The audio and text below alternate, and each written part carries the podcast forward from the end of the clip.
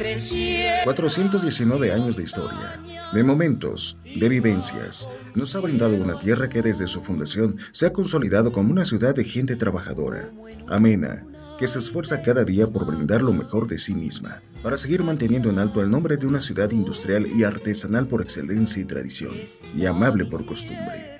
Conozca más a detalle los secretos, la historia de nuestra ciudad, de la mano de Jaime Gerardo Martínez Razo, historiador salmantino, porque hoy y siempre, siempre será Salamanca, tierra de mis amores.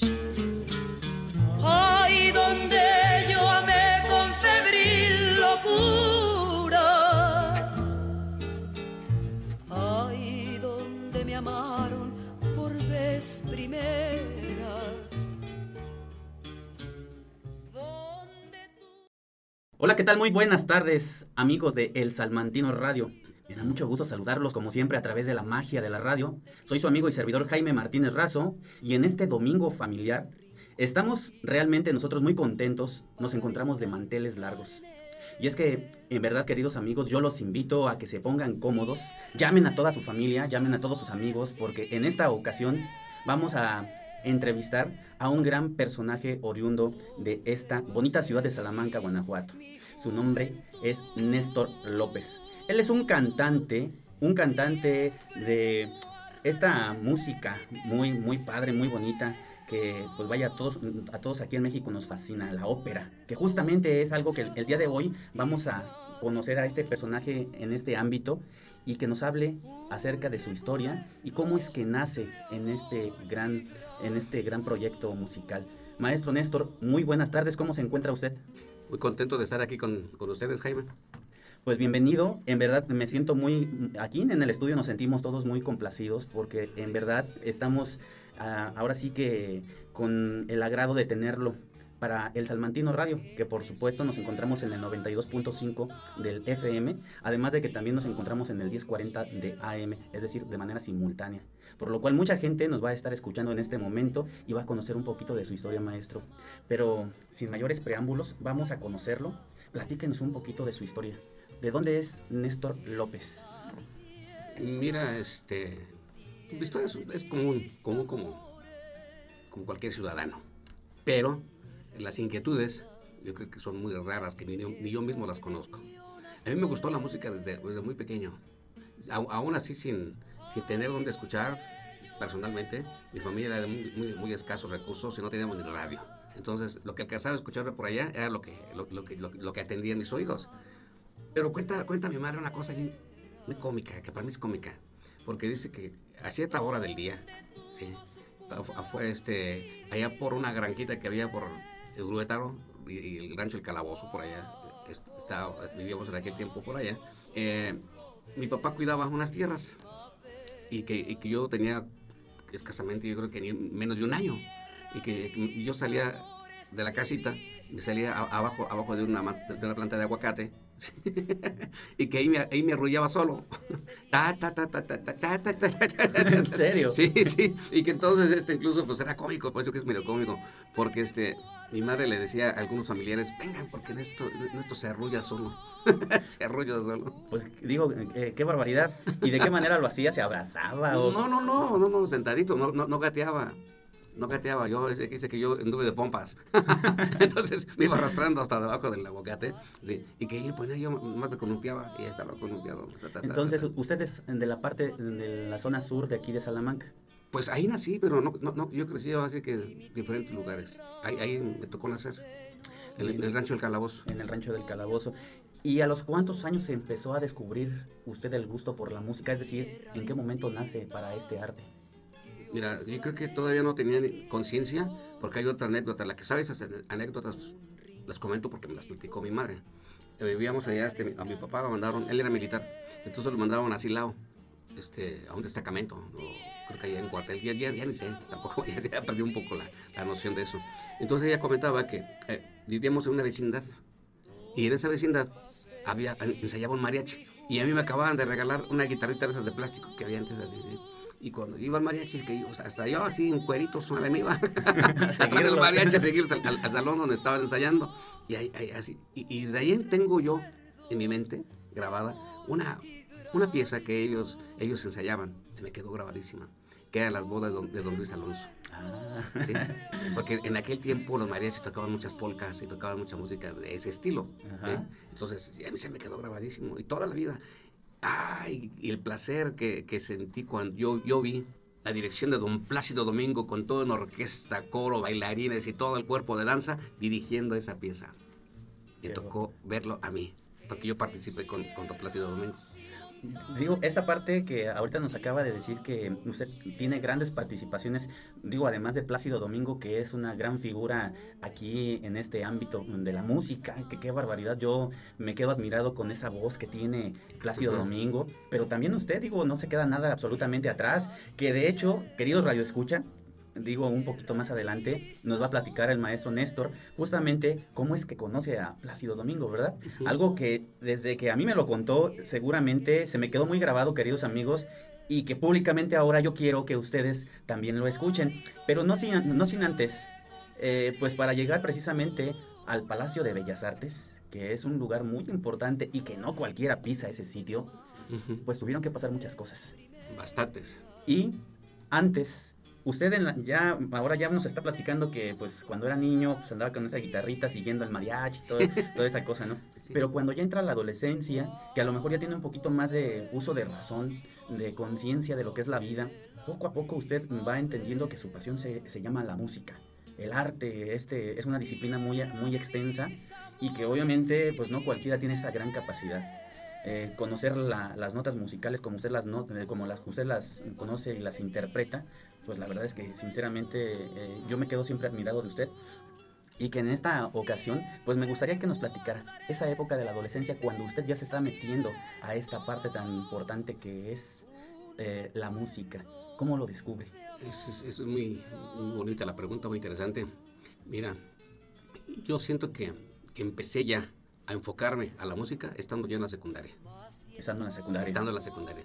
Yo fui de la primera generación de la secundaria Albino García. Ah, del Albino García. Así es, me tocó ser ahí de los sorchos, de los primeritos, de los que se burlaba la gente íbamos caminando por la calle. ¡Sorchos! Por del uniforme, Sí, ¿verdad? Sí, exactamente. Entonces, pues ahí hay una cosa curiosa porque me di cuenta que había otro amigo, que el día de hoy también lo veo, llevaba su guitarra y, y- y lo rodeaban las muchachas. Dije, ah, pues con qué de eso se trata. y bueno, me llevé mi guitarra y pues sí, también me rodeaban las muchachas, pues también, pues de eso se trataba, ¿no? Y me dio por tocar. Y, y después de ahí me nació la idea de querer, de componer. Compuse muchas, muchas, muchas piececitas por ahí de esa época, ¿no? Todas bien dramáticas. Yo era un niño que, este, que había sufrido mucho, que tenía mucho sufrimiento y, y- y no me sentía adaptado a, a la- a las circunstancias de vida que yo llevaba. Entonces me, me daba la inspiración. ¿sí? Entonces este, me ponía a componer. Y no, no, no componía tan mal.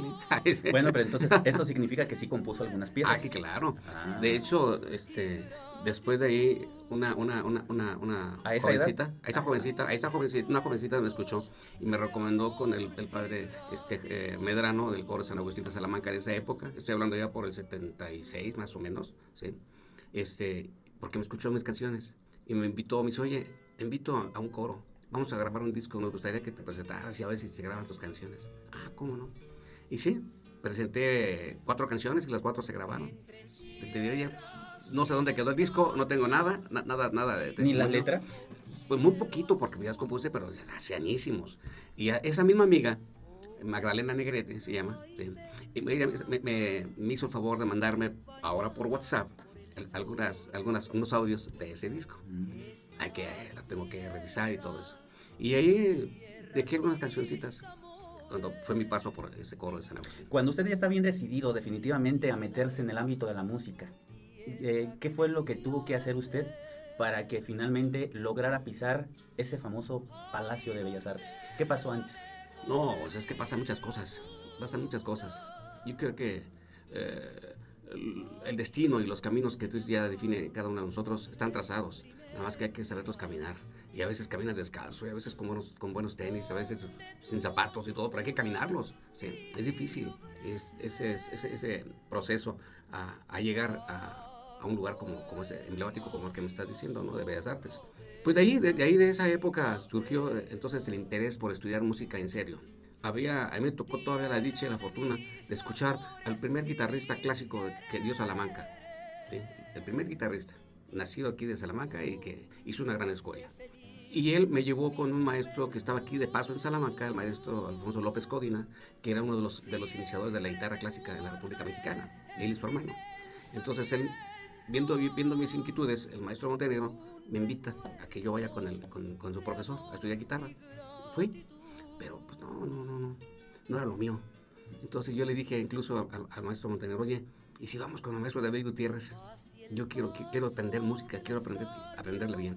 Dice, vamos, entonces ya fuimos los dos, llegamos, le tocamos al maestro, nos abrieron, nos recibieron y ahí, de ahí fui, de ahí fui. Con el maestro Con David- el maestro David Gutiérrez. David Gutiérrez. Sí. Ah, qué barbaridad. Fue tanto el entusiasmo y las ganas que le puse que, que incluso el maestro David Gutiérrez Rivera me, me becó para estudiar armonía con el maestro Bonifacio Rocas, Ro- Rojas de Morelia. Sí.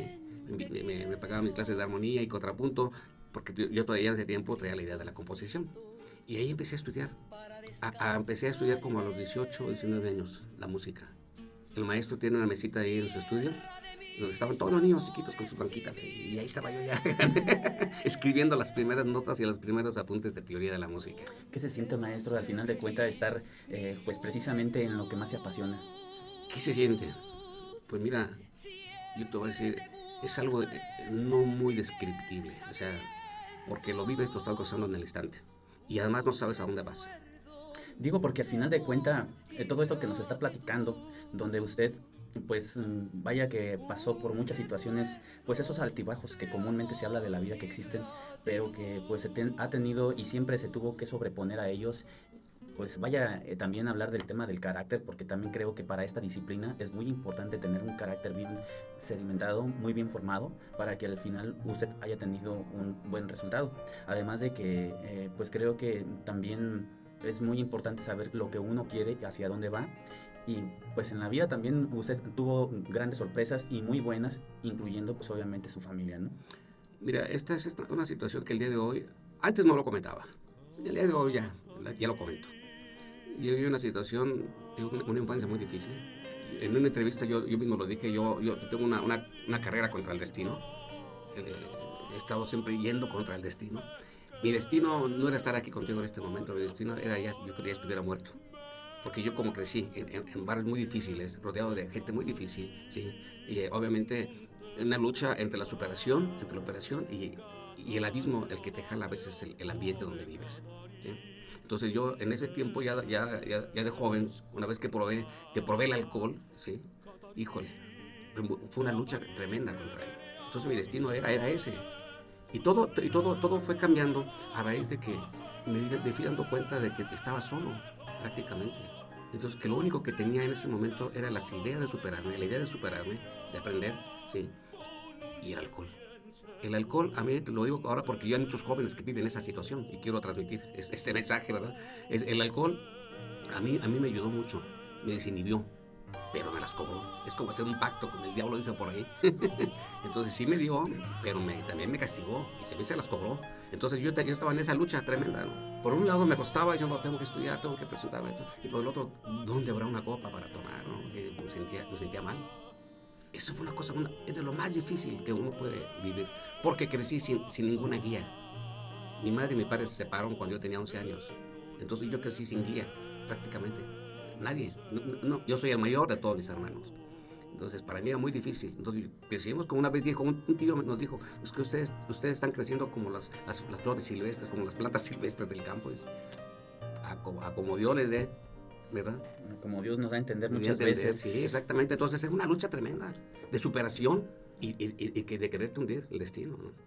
Pero yo creo que esa parte es la que todavía más se le puede reconocer en este momento, maestro, porque no todos tenemos esa, eh, pues tristemente esa capacidad o el carácter para sobrellevar esa situación, que me imagino que como cualquier ser humano, pues tuvo que llegar a un momento de tocar pues ese fondo que se le conoce de manera común, pero que de allí pues viene un, un repunte, porque digo, yo sinceramente este, vuelvo a, a repetirlo ahorita que nos encontramos en este momento al aire, al aire y con todos nuestros amigos que nos están escuchando, que su talento es mm, sumamente grande y muy importante. Yo sinceramente, y como saben todos nuestros amigos, a mí que me gusta presumir mucho las cosas de la historia de Salamanca y sus personajes y sus calles y todo, pues yo me siento muy halagado en este momento de estar ahora sí que charlando, haciendo esta entrevista con usted, porque pues es, son ejemplos de vida, son ejemplos de los que sí se puede uno a través de ellos superar.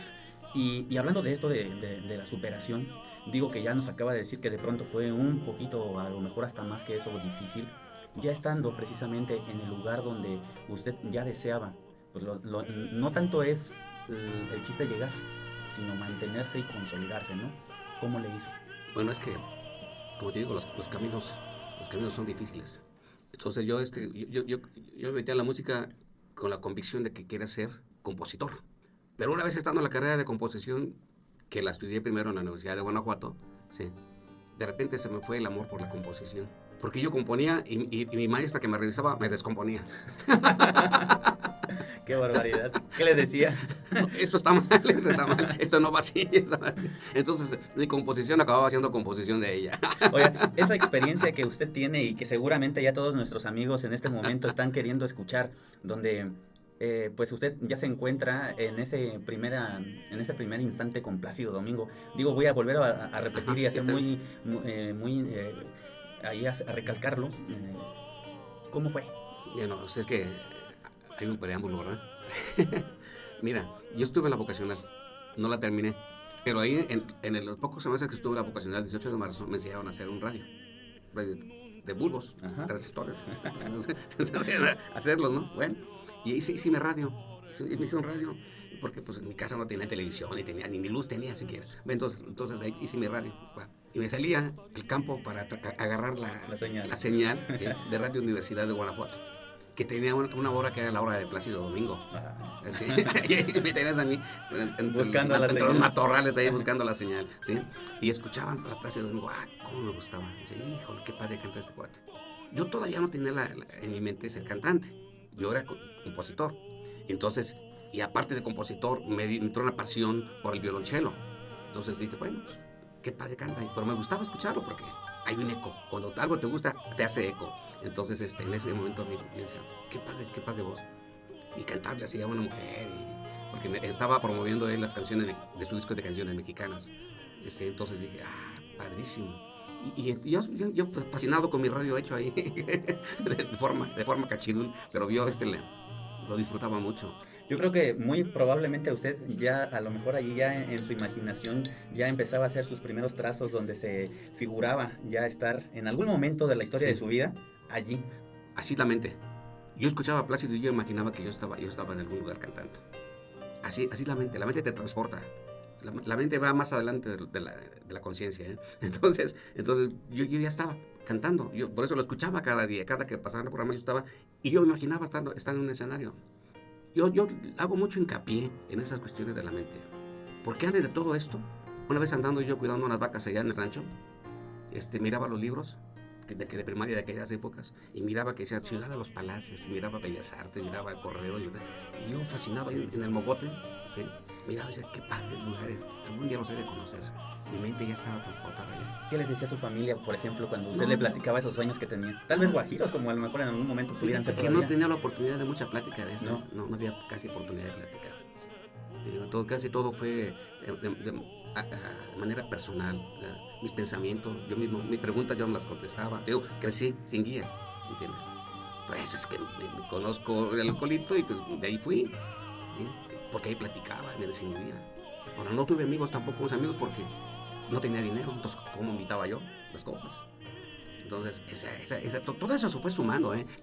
No es queja ni es nada, al contrario, hoy veo por qué las piezas tuvieron que ser así, porque esos momentos tuvieron que vivirse así. ¿Cuántos años finalmente Néstor López, este gran cantante, eh, pues se encuentra viviendo en la Ciudad de México, tal vez para estarse entregando a esta carrera? Y además de esto, ¿dónde tuvo esa oportunidad de estar cantando, exponiendo su, su voz, su, su, música como tal? Bueno, yo, yo me fui de aquí de, de, de, Salamanca a los 23 años. A los 23 años. Yo soy de 1960, entonces en sí, 1800, 1983 fue cuando yo me fui aquí de Salamanca. Con una maletita y, con mucho, y una maleta llena de ilusiones. ¿sí? Me acuerdo que un tío reunió 500 pesos, son los que me dio para que yo me fuera a México. A, a, a donde no conocía a nadie. a donde solamente me iba a recibir el mismo padre Medrano que estaba aquí, que lo habían cambiado a México, y que él, a cambio, a cambio de que yo lo organizara un coro, este, me iban a dar hospedaje ahí en, en una iglesia ahí en Polanco. Ahí, ahí me, me- me colocaron en un lugar donde yo podía dormir. Prácticamente se fueron sus primeros días allá. Allá, exactamente.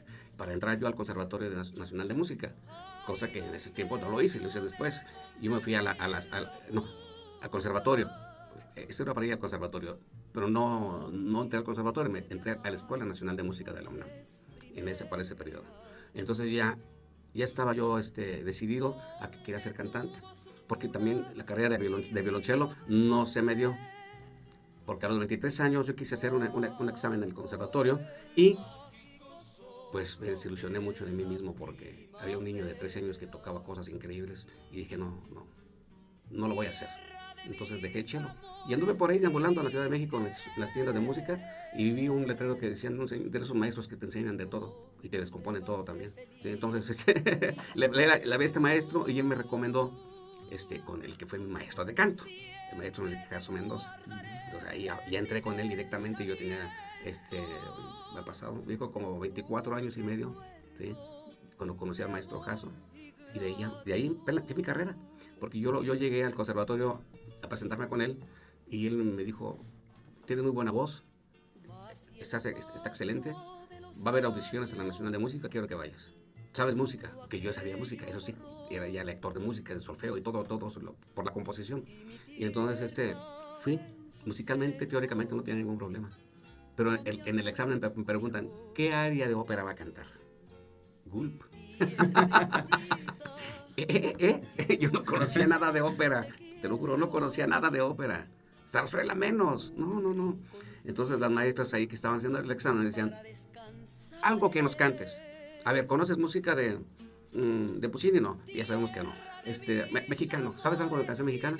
Dije, a ver, dígame algunos títulos.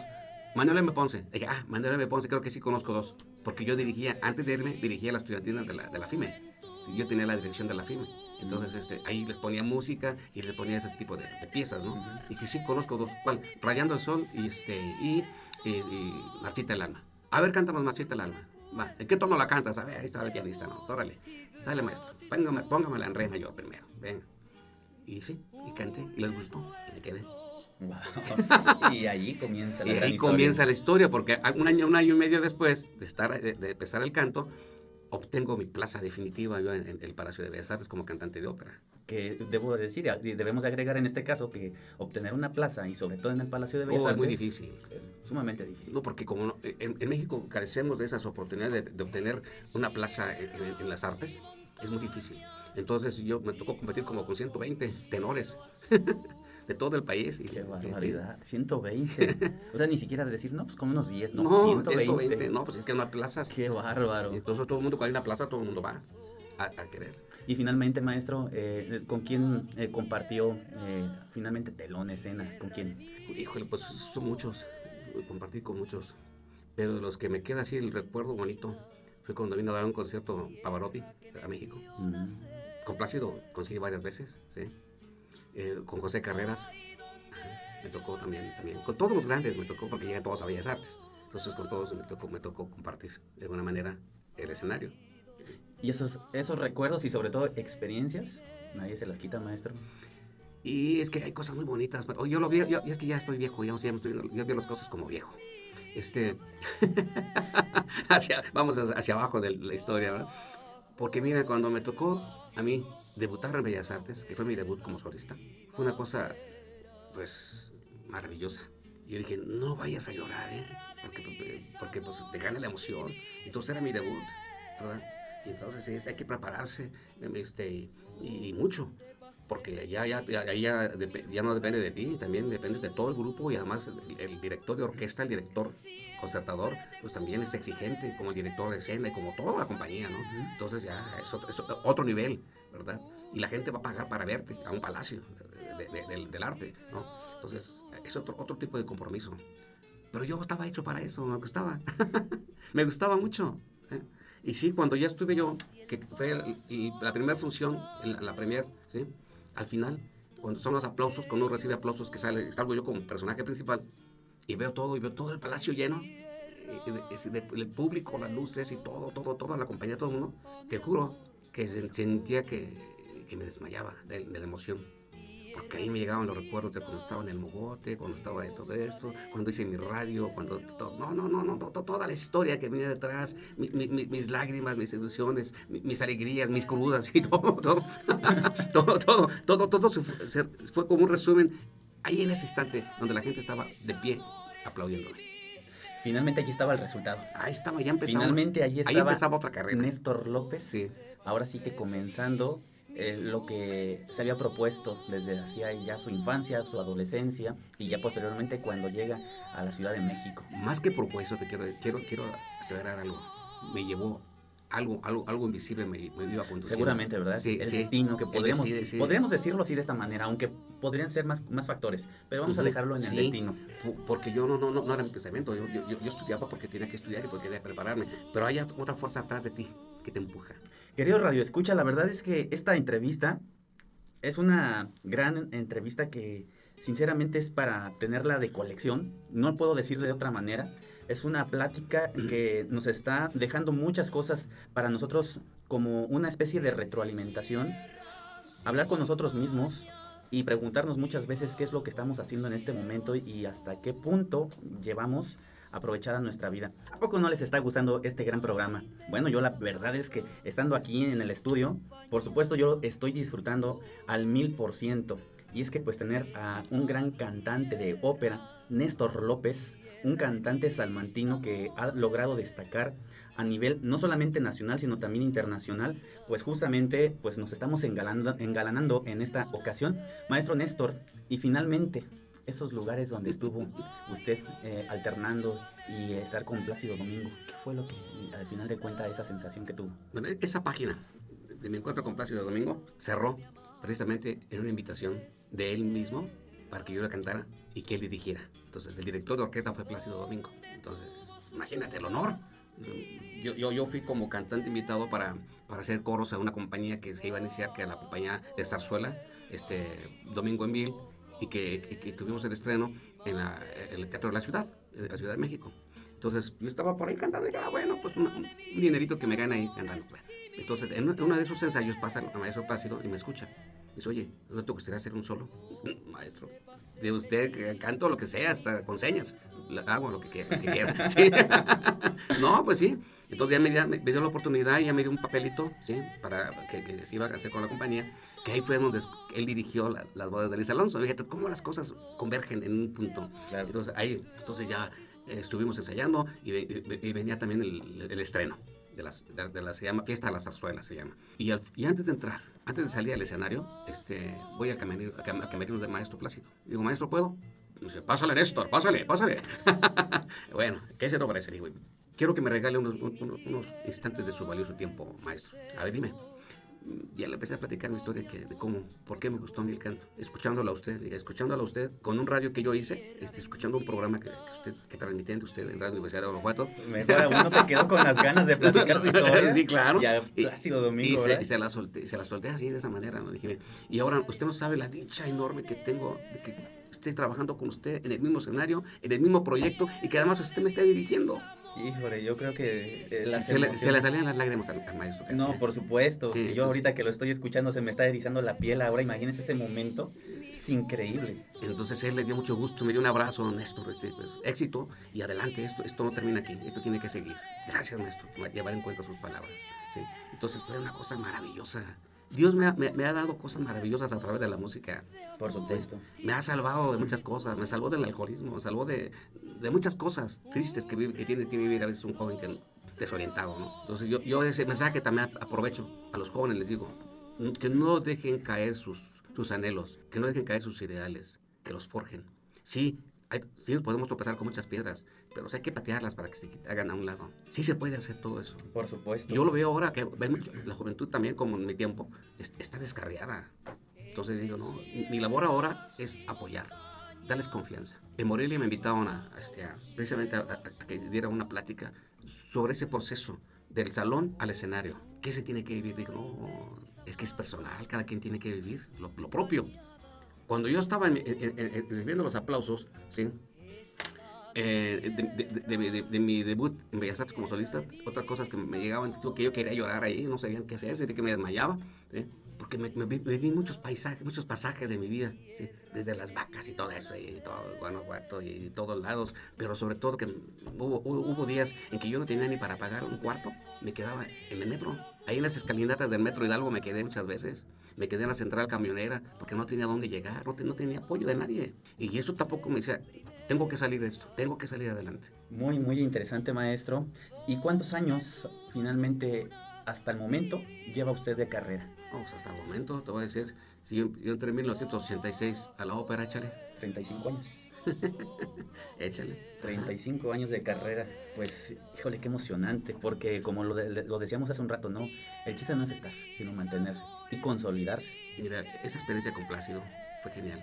Pero hubo otra también muy bonita que le llevo en mi corazón. El encuentro físico y artístico con el maestro Manuel Esperón en Estados Unidos. En serio. Sí. Llegué, llegué a convivir con el maestro Manuel Esperón. Yo tenía un concierto en el, en el Museo de Arte de Dallas Ajá. y ahí llegan y dicen, oye, Néstor, aquí entre el público está el maestro Manuel Esperón. ¿No te sabe ninguna canción de él? No. ¿Y luego qué pasó? Porque va a subir a tocar, en el- cuando tú descanses en el intermedio, él va a subir a tocar. Ah, bueno, y lo más seguro es que te vaya a pedir que cantes alguna canción de él.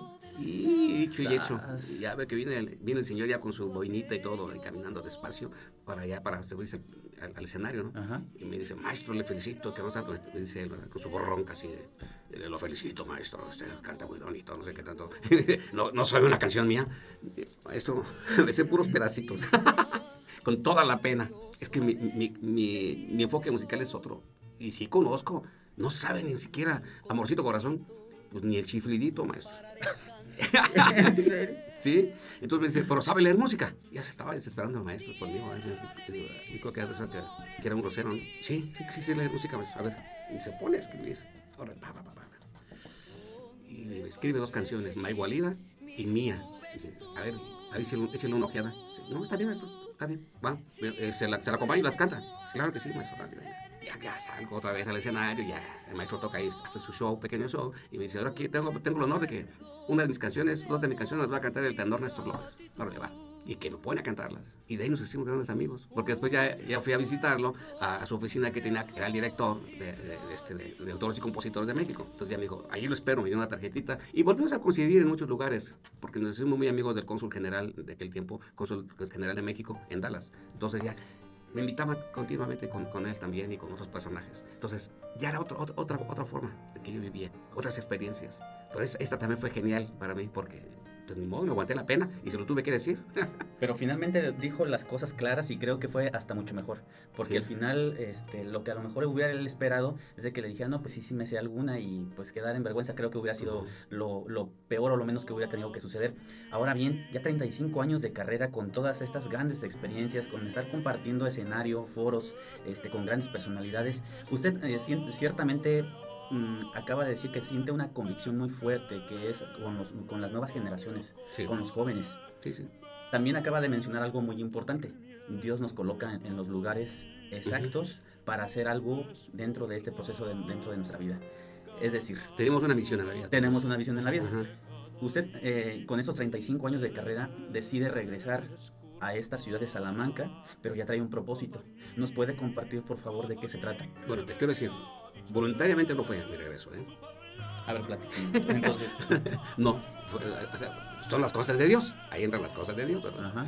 Porque estando yo cantando Turandot en el Auditorio Nacional, me viene, me viene una parálisis del facial en el escenario. Ajá. Ok. Y eso causó, como me, me- me aguant- aguantándome el dolor que me provocaba el oído, porque fue del lado derecho, este, yo seguiría, porque pues estaban las cámaras de televisión, ¿qué puedo hacer? Entonces, aguantándome el dolor y todo lo que sentía, y porque escuchaba la orquesta y sentía que estaba como a, mil volúmenes, no sé, eh, mi, mi ya estaba dañado, y aparte la parálisis. Y en ese momento de en, el escenario no se, me, no se me fue chocar la cara, sino hasta el siguiente día. Entonces, bueno, ya por eso se dieron cuenta de que era una parálisis del facial. Entonces, ahí, ahí estuvo. Entonces, fue un proceso, pues casi como de muchos meses, muchos meses de tratar de salvar mi oído. Hasta que definitivamente los médicos especialistas del, del INER dijeron, dos médicos, dos doctoras lindísimas. Dijeron, no hay otra cosa más que operar. Hicimos lo posible, hay que operar. Eso que te vamos a operar es como un filtro, ¿sí? Que, que filtra el sonido de entrada y el sonido de salida. Porque si no, si no lo hacemos así, de por sí estás loco, vas a acabar más loco. Sí, porque cualquier ruidito, este Jaime, cualquier ruidito, o sea, como un aleteo horrible dentro, dentro, dentro de mi oído. Entonces, imagínate todos los días escuchar eso. Entonces, me, me operaron. Entonces, de ahí vino otra, otro via crucis, las cosas que va gustando a Dios, ¿verdad?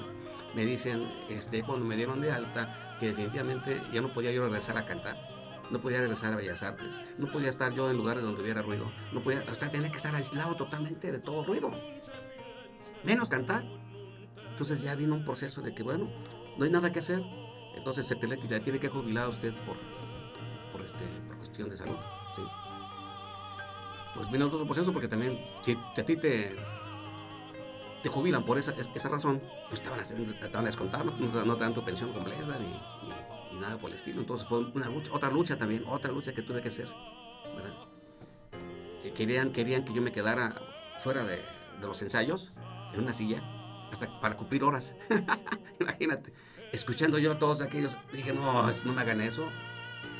Es como estar viendo yo, como, como los perritos ahí estén de carnicería, ¿verdad? viendo toda la carne y yo con, yo con hambre. ¿sí? Entonces, ¿cómo voy a estar escuchando que todos están ensayando y yo escuchándolo nada más ahí sentado? Y además dije, no puedo tampoco porque me prohibieron estar escuchando voces y, y este, y ruidos. ¿no? Pues fue una lucha tremenda. Ya, ya no fue con, con, otras cosas, sino con las autoridades. ¿sí? Con las autoridades que me tuve que aventar buenas, menos, menos, menos pleitos para defender también yo de alguna manera mi pensión. Entonces, me acomodó. Hubo momentos terribles también que vivimos con mi familia, en los cuales hasta me suspendieron los pagos, en cual este, yo, te, yo ya estaba cotizado. En mis conciertos que yo daba, mi cotización ya, mi tabulador era alto, arriba de 100 mil pesos por concierto. ¿sí? Entonces, imagínate de repente quédate con nada. Y, además no poder cantar, además no poder hacer cosas. Y que, Dios mío, ¿qué falta? Pues me llega, me llega la vocecita de la conciencia falta que te vayas a Salamanca. Porque allá tienes tu familia, tus amigos, decían, allá tienes tu familia, tus amigos, de todo. Regrésate. Allá está más tranquilo que en la Ciudad de México. Eso me dijo mi mente. La realidad son otras, porque llego aquí y mis amigos ya ni se acordaban de mí. sí. Solamente había dos que tres, este. Cuando este estaba en este tiempo, tenía un, gran amigo aquí que hace poco falleció, que era así como mi mentor aquí en Salamanca, el licenciado Raúl Ortiz. Y otra gran amiga que también fue de las que me, me dio la oportunidad de cantar acá en Salamanca, que fue Leonor Tornero.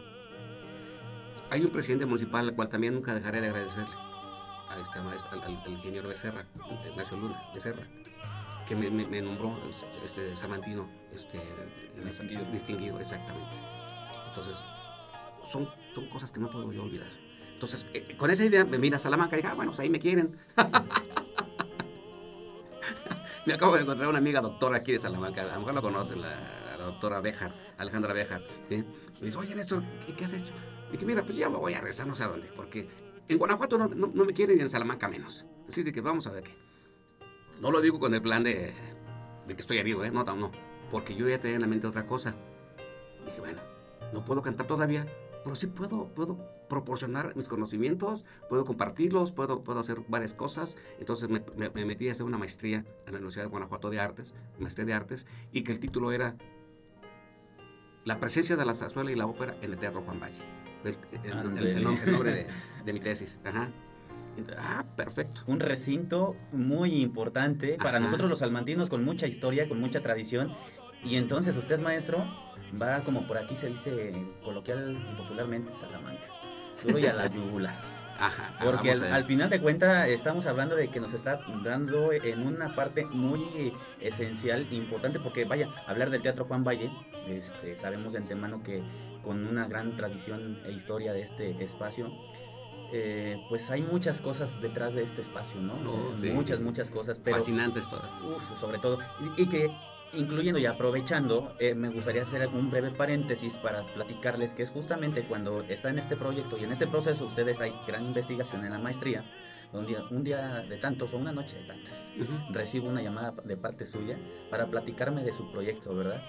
Y que al final pues estaba haciendo esta investigación de campo para conocer el origen del Teatro Juan Valle, para conocer quiénes lo construyeron, quiénes fueron los personajes principales en toda esta historia La sociedad importante de esa época para hacerlo también. Exacto, y aquí es donde empezamos a, a hacer un poquito de sinergia y, y darnos cuenta de todo lo que eh, tiene que ver un espacio tan importante que tristemente está olvidado para las autoridades municipales del estado, no se diga.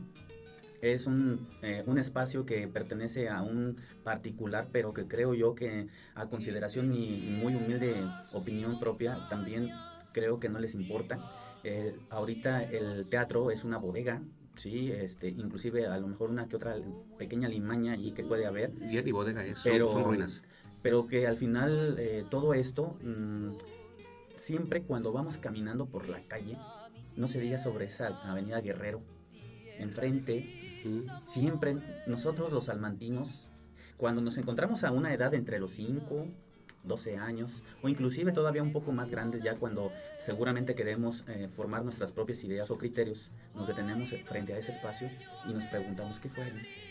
Así es. Nos llama la atención esa fachada, pues vaya un estilo neoclásico, aunque un poco sobria, y que, Fascinante. y que Entre misterio, misterio y fascinación. y si nos metemos un poquito a la historia, cómo se forma, por qué motivo la hicieron, pues bueno, ya nuestro radio escucha en, en otro momento, ya se lo hemos platicado en, como antesala, finalmente un ingeniero, Ernesto Barton, pues es el que comienza esta gran historia, que yo podría ponerle prácticamente como esa, con, con ese fondo musical de la canción de, que cantaba hasta por ahí Pedro Infante, ¿no? La historia de un amor. Y que, que obviamente esto va enfocado a ese sentimiento, ese cariño que le tenía a su esposa Luisa Moreno, Gran cantante. gran cantante. Ajá. Y que precisamente ella es la razón por la que se proyecta este espacio. Porque vaya, aquí debemos de decir que Ernesto Barton hace el diseño para este espacio. Él fue el encargado para, para hacer los planos, ¿sí? Junto con Así otro es. personaje que se me escapó el nombre. Lo tengo todo anotado, pero no fue. Exactamente. Eh, mira, hubo, hubo una, gran euforia, una gran euforia en en- alrededor de los de 1860 a 1800 hasta la muerte de Ángela Peralta. Entonces, todo el Bajío este, hablaba del ruiseñor mexicano que andaba haciendo sus giras por acá. Bajó varias veces a, a- a Guanajuato Ángela Peralta, ¿eh? Este, pero nunca pasó por Salamanca, cosa curiosa. ¿Por qué Porque no había Porque no había teatro. Y la condición de ella era de que don- ella, e- ella con todo gusto asistía a donde le invitaran, pero que tuvieran teatro. San Miguel de Allende, un tristras, armó su teatro y le puso Ángela Peralta y ahí fue a inaugurarlo eh, la diva, Ángela Peralta.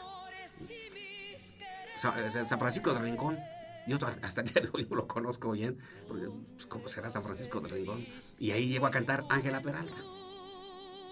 Y Salamanca, que era la ciudad de paso del Camino Real, que era muy importantísimo, importantísimo y que además ya, ya tenía, ya estaba, en- ya estaba la construcción de la, fer- de vía de ferrocarril, ¿sí? ya, había, ya había- ya tren y todo, no tenía su teatro. Entonces, de alguna manera, ahí es donde yo me, me aboco mucho al proyecto del que tengo, el que tengo el día de hoy. ¿Cómo se, tuvo que, ¿Cómo se tuvo que mover una sociedad salmantina que aquí fue general? ¿sí? Que fueron realmente prácticamente todos los empresarios, dueños de tiendas, de molinos y de funerarias, de taxis, de carruajes y de todo, se unieron para, para hacer una sociedad pro teatro. Bueno, Toda una compañía. toda una compañía. Sí, claro. Sí, entonces se unió la ciudad para hacer, para hacer esa compañía, para hacer ese proyecto. Obviamente con ayuda pues de, de, don Mobomo, de- de- del, del gobernador, también es el de la época, y, y hubo una, una serie de, de colaboraciones inte- importantes para poder construir el teatro. Claro, cabe recalcar que San Miguel de Allende lo hizo en tres años. Esa era la idea de hacerlo en Salamanca igualmente, de en tres años hacer su teatro. Duró del 82 al 93. Del siglo XIX. Ajá. Sí, es verdad. Y tristemente, quien lo diseñó no lo alcanzó. No lo alcanzó a ver. No lo alcanzó a ver. No lo alcanzó a ver. Pero Ahora, ya en, e- de, de esa época, nos vamos a brincar ya a esta, a, esta época más reciente, donde justamente usted está tomando un proyecto muy importante que me gustaría que nos comentara, sobre todo porque está tomando el nombre de este teatro, Sí. Para formar lo que es un, un gran coro. Eso es un, es un compromiso. Yo, lo, sé- yo lo considero un compromiso personal. A mí hasta mi esposa me regaña. Ay, ¿qué teatro ese que Pues no, no lo conocí, ni lo conocí tampoco ella. Pero dice, pues, dedica mucho al teatro ese y no sé. Bueno, pues yo lo asumo como algo personal, por eso lo asumo personal, ¿verdad? Entonces, este, digo, a ver, este teatro me está mandando mensajes, muchos mensajes, como yo creo que a muchos, pero no los, no los hacemos caso, ¿no? Pero yo, yo, yo como me metí a la investigación dije, sí, yo tengo un, un compromiso aquí. Por algo me gustó la música, por algo me dediqué a ella, por algo estuve en la ópera, por algo estuve en la zarzuela, por algo, este, por eso algo, al- al- he recorrido muchos escenarios, con muchas orquestas y grandes directores. Por algo, ¿por qué? Porque se están reclamando ahí, papá. Te están llamando los espíritus que, que estuvieron ahí. Te están diciendo que hagas algo, Claro. que no dejes que se muera porque ya, ya, ya, ya, ya están las puras ruinas. Pero esas ruinas después cobran, cobran, cobran, co- cobran muy, muy fuerte en el alma y en el espíritu de mucha gente. ¿sí? Todavía de los que siguen saqueándolo, porque todavía no se sabe que lo vende uno, que lo compra el otro. O sea, es, es- es una, una situación muy, muy complicada. ¿sí? Y todo por la avaricia y el dinero. Eso, eso acabó el teatro. No tanto la, el, el- el- amor que la gente sentía por las artes, no. El amor por el dinero, por la avaricia, la codicia, ¿sí?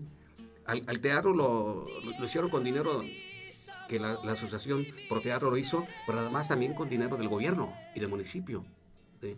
Pero finalmente, como no cumplieron en el tiempo estimado para hacer el teatro, lo tuvieron que regresar y se lo regresaron al municipio. Así fue pactado ante el gobernador.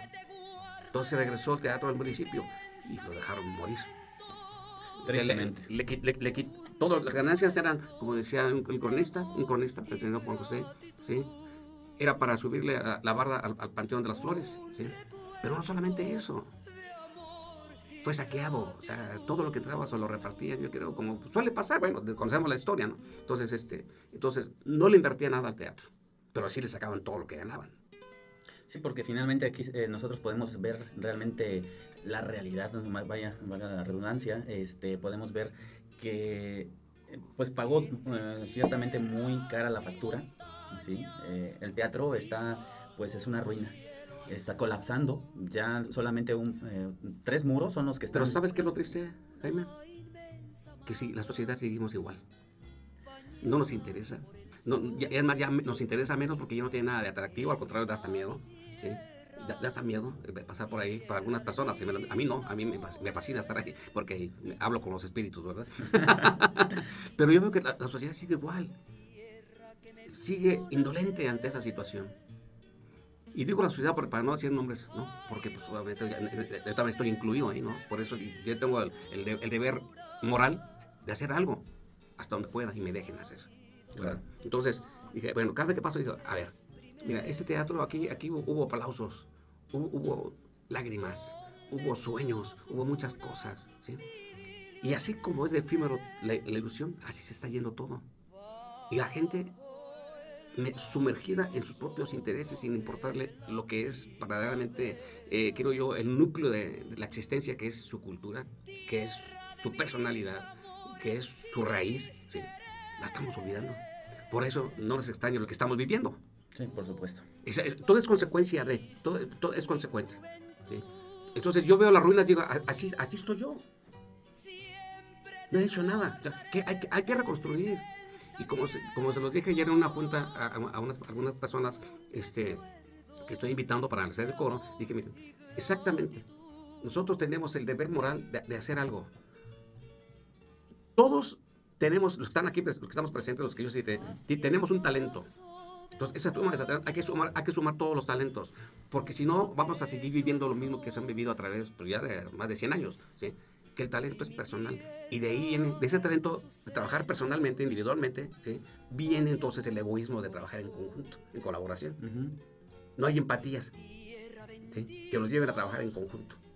Hay un viejo refrán para nosotros los que nos gusta la historia que dice que el que no sabe de su historia está condenado a repetir A la misma- los mismos errores. ¿Estamos en eso? Pero creo que también adicional a eso, los que no conocemos nuestra historia, pues vamos a seguir cometiendo este tipo de pues de indolencias, que creo que esto también es un severo llamado de atención y que bueno, maestro, eh, tristemente el tiempo se nos está terminando, eh, es el peor de nuestros enemigos, siempre el tiempo, pero que al final de cuenta sí me gustaría que nos eh, platicara mm, acerca de, de, ese, de ese proyecto que precisamente se llama el coro Juan Valle, ese coro que obviamente pues nos está llamando mucho la atención. Yo tuve la fortuna, debo de platicarles a todos nuestros radio escucha, que el, el, día lunes pasado usted nos invitó a, a, mucha gente junto con su servidor a pues hacer esta presentación oficial de, su grupo y que obviamente aquí hay varias cosas que todavía se hacen falta que obviamente este pues para organizar esta eh, pues pequeña asociación que esperemos que pronto sea algo muy importante muy grande y que pues esta compañía podría llamarse Juan Valle verdad sí así es e, e, esa, es la idea. Esa es la idea. Esa es la idea. Mira, y he tenido buena respuesta, afortunadamente, ¿sí? Pero ¿qué, cuál qué, nos falta? Pues falta mucho camino, claro. Nos faltan patrocinadores para que esto se vuelva una compañía, este, eh, una asociación civil. Porque queda claro, queda claro que la historia nos ha enseñado algo, una, una lección muy, muy drástica, severa y muy, muy, este, eh, muy puntual. Un proyecto de estos difícilmente llega a realizarse con las instituciones municipales, estatales o federales. Tiene que ser una asociación civil. De otra manera no, puede funcionar. No puede funcionar. O bien que alguien ponga, ponga todo el recurso y que diga yo quiero que mi teatro se llame así. Pero finalmente lo que se, trata de hacer aquí es hacer conciencia del trabajo, del trabajo en conjunto de unir, unir, unir criterios, unir, unir, esperanzas, unir anhelos y, que hagamos la fuerza para poder entonces de alguna manera tomar la estafeta que nos dejaron allá por el 1912, antes de la revolución, no por la revolución. La revolución. Ajá. Que se perdió y que llegó al cine y que acabó con el teatro definitivamente, que entonces ya se empezaron a repartir en pedacitos las, las, las, actividades del teatro. Entonces, toda esa gente de alguna manera dejó una estafeta, bien o mala, la dejó. Y funcionó el teatro bien era, era, era, era, digno de sentirse orgulloso, orgulloso uno de eso. Entonces ahora nos toca, es lo que yo decía, ahora nos toca a nosotros tomar esa estafeta y levantar todo, todo ese espíritu que ya quedó volando. Efectivamente, yo me doy cuenta que hay mucha, mucho talento. Y una vez le dije a mi esposa, viene en Salamanca, eh, donde quiera que vayas vas a una, buena voz. les falta técnica, pero la voz es buena la voz es buena y hay mucho, y hay compositores, y hay, hay, hay, hay de todo, hay de todo. Ahí me tocó una época este, donde había teatro, había, había, había conciertos, había mucha música, música bonita. ¿sí? ¿Y ahora dónde está? Afortunadamente tengo personas que, que, este, que están dispuestas a colaborar en mi proyecto. ¿sí? ahorita un barítono que está cantando allá en Bulgaria, y está cantando Nabucco, y está cantando Tosca, que ahí tengo yo la grabación que dicen esto es lo que se te ofrezca. Otra persona que también me, quería mencionar, este, por ejemplo, cuando me dio la, parálisis del facial, ¿sí? me ofreció su ayuda y además yo estaba en, un clímax tremendo, estaba cerca del do de pecho de mi carrera, ¿no? Entonces este, me habló Ramón Vargas para que yo lo fuera a suplir por enfermedad de él en, una ópera. Y fue cuando le dije, híjole, me da tristeza decírtelo, pero esta oportunidad yo lo hubiera deseado desde mucho antes. mucho antes. Ya le platiqué y casi pues, se pone, me abrazó. Hay mucha estima con él. Me abrazó y dice, Ernesto, lo siento mucho. Pero yo creo que al final de cuentas son los designios Pero él cuenta también, él, está invitado para este proyecto, ¿eh? Ah, y es lo más importante. Sí, claro, sí. Por eso, por eso retomé el tema. ¿sí? Así como él, tengo mucha gente que está dispuesta a hacerlo. Y por supuesto su servidor cuente que también. Sí. Digo, yo no canto, ¿verdad? Entonces, ¿qué es lo que necesitamos? Vamos a empezar a hacer, seguimos con la convocatoria voy a empezar a seleccionar gente que no les pero vas tienes que aceptar de todo, no puedo aceptar de todo. ¿sí? Puedo aceptarlos como material humano, pero no puedo aceptarlos para las voces. Esas son cualidades muy personales, muy específicas que hay que tener. No, no basta la voluntad. La voluntad es bien importante. Y si tú quieres entrar, por ejemplo, tienes que ponerte a estudiar. Indudablemente. tienes que ponerte a estudiar. Indudablemente. Si, tienes la voluntad, si quieres pertenecer a esto, tienes que ponerte a estudiar. Indudablemente yo, y cuente conmigo, pero bueno, por lo menos para estos espacios, para hacer el exhorto, que por cierto, maestro, ¿quiere hacer alguna invitación? Pues claro que sí, pues es lo que, de lo que estamos hablando. Mira, ahorita ya, como yo les decía en la junta que tuvimos informativa, de que esto es como un viaje, me imagino como el viaje de Cristóbal Colón. ¿sí? Nos vamos a hacer a la mar, no sabemos a dónde vamos a llegar. Eh, va a llegar un momento en que van a querer cortar el cuello a mis compañeros por las necesidades y por todo el estrés que se puede manejar. ¿sí? Pero lo más importante, Colón tuvo, tuvo, tuvo a los reyes de España como patrocinadores. Pues sí, ¿sí? hay que Entonces buscar. aquí necesitamos gente, y que en Salamanca la hay, hay mucha, ¿eh? más que hay que encontrarlos. y que sepan también de qué se trata, ¿verdad? Entonces necesitamos patrocinio. ¿Qué idea quiero yo de esto? ¿Cuál es la- la- la idea fundamental de todo esto? Híjole, así como cuando soñaba yo estar en Bellas Artes, ahora tengo otro sueño. Que un día estemos cantando hasta récord Guinness, ¿eh? que toda la ciudad cante. Que no quepa, que no quepa Llenar la plaza llenar la plaza todo y todos cantando, todos cantando. Pues, digo, al final de cuentas, no, no, suel- no suena nada mal ese sueño, maestro, ¿eh? Digo, está muy Y padre. por eso yo, yo mencionaba de que esto no, no excluye a nadie. Aquí hay gente, mu- muchas personas. Está Goyo, JJ, Fabiola Venegas, está el maestro Ornelas. Hay mucha gente que está dedicada a la, a la- a la- a la cuestión coral ¿sí? y a la cuestión este, vocal. Entonces, eh, lejos de estar trabajando cada quien con su puestecito en, en- en diferentes lugares, ¿por qué no nos unimos entre todos? Y hacemos un, un, un superproyecto. Y, y que, y que la gente entre, la, la gente participa. La gente está, está como te dijera, eh, yo la veo ansiosa de participar en algo. Pues vamos a decirles en qué. Y hay que buscar compositores, y hay que buscar músicos, hay que buscar de todo. O sea, hay, hay mucho trabajo de esto. Pero lo más importante es tener la, la- la mente enfocada hacia, hacia, qué, hacia qué punto vamos a ir. Hacia el punto cuál es. Dentro de mis sueños que te digo, guajiros, está eso. Un coro magno, ¿sí? que cante toda la ciudad. Finalmente decimos que Salamanca canta, ¿no? Bueno, pues vamos a que se demuestre. La otra, la construcción de un teatro. Ese teatro que está en ruinas, pues ya no se puede hacer gran cosa. Ya, se lo acabaron. Si quedan las ruinas, que quede co- como ruinas, pero hacer un teatro que lleve ese nombre. Vamos a, rescatar, vamos a rescatar todos sus ideales que de alguna manera están allá en ruinas, que nos están reclamando, nos están reclamando cada que pasamos por ahí. Yo siento, cuando paso por ahí, siento un, un escalofrío. Un jalón, ¿verdad? un, jalón, un jaloncito. Dice, ándele, no se haga guaje. Ay. Oiga, pues está muy, muy bueno, muy agradable y sobre todo un gran exhorto el que usted en este momento acaba de hacer a toda la sociedad salmantina y más allá de sus fronteras. Y voy a seguir haciéndolo, ¿eh? Para que, para que no se desanimen. Y voy a seguir este, aprovechando cada espacio que me regalen para hacer invitación a que se vayan a hacer su examen, su prueba, perdón, su prueba para, para pertenecer al coro. Pues esta será siempre su casa, maestro. Necesitamos actores, cantantes y de todo. Este, pues aquí ten- tiene su servidor. bueno, queridos amigos, la verdad es que esto fue un gran programa, un gran invitado. Néstor López, un gran cantante salmantino que el día de hoy nos, eh, ahora sí que nos acompañó aquí en el estudio de eh, El Salmantino Radio en el 92.5 de FM y que vaya, nos dejó una gran historia, muchas experiencias vividas y ahora está este nuevo exhorto tener un teatro, pero además que dentro de este teatro exista el coro Juan Valle. Así es que maestro, pues Bueno, muchísimas gracias. También agradecerle también a, a- este, a, la, a la maestra, a la, a la maestra autora de, de libros fascinantes del Teatro Juan Valle, Ah, como la, la maestra este, Leti. Galván, Leti Galván Peña. Este, yo también quiero agradecer todo este impulso que me, el amor que me dio por, por la música a la- al maestro de Gutiérrez y a la maestra Silvia de la Torre Gleason. ¿sí? Un abrazo fuerte donde quiera que se encuentre. Silvia, Silvia. Gleason de la Torre, perdón. Ah. Silvia Gleason, que fue mi maestra de secundaria. Y que ojalá que un día también tengamos la oportunidad de saludarla. Teníamos un proyecto de cantar duetos de zarzuelo con ella, pero pues bueno, se, se enfermó, pero mm, a lo mejor todavía podemos. Maestro, pues mu- muchísimas gracias por haber estado aquí con nosotros en el, estudio, aquí en la cabina. Y, pues no me resta más que agradecerle también a todos nuestros amigos el favor de su atención. Yo soy su amigo y servidor Jaime Martínez Razo y en compañía del gran maestro tenor Néstor López, esto fue Salamanca, tierra de mis amores. Nos vemos en la próxima. Hasta pronto.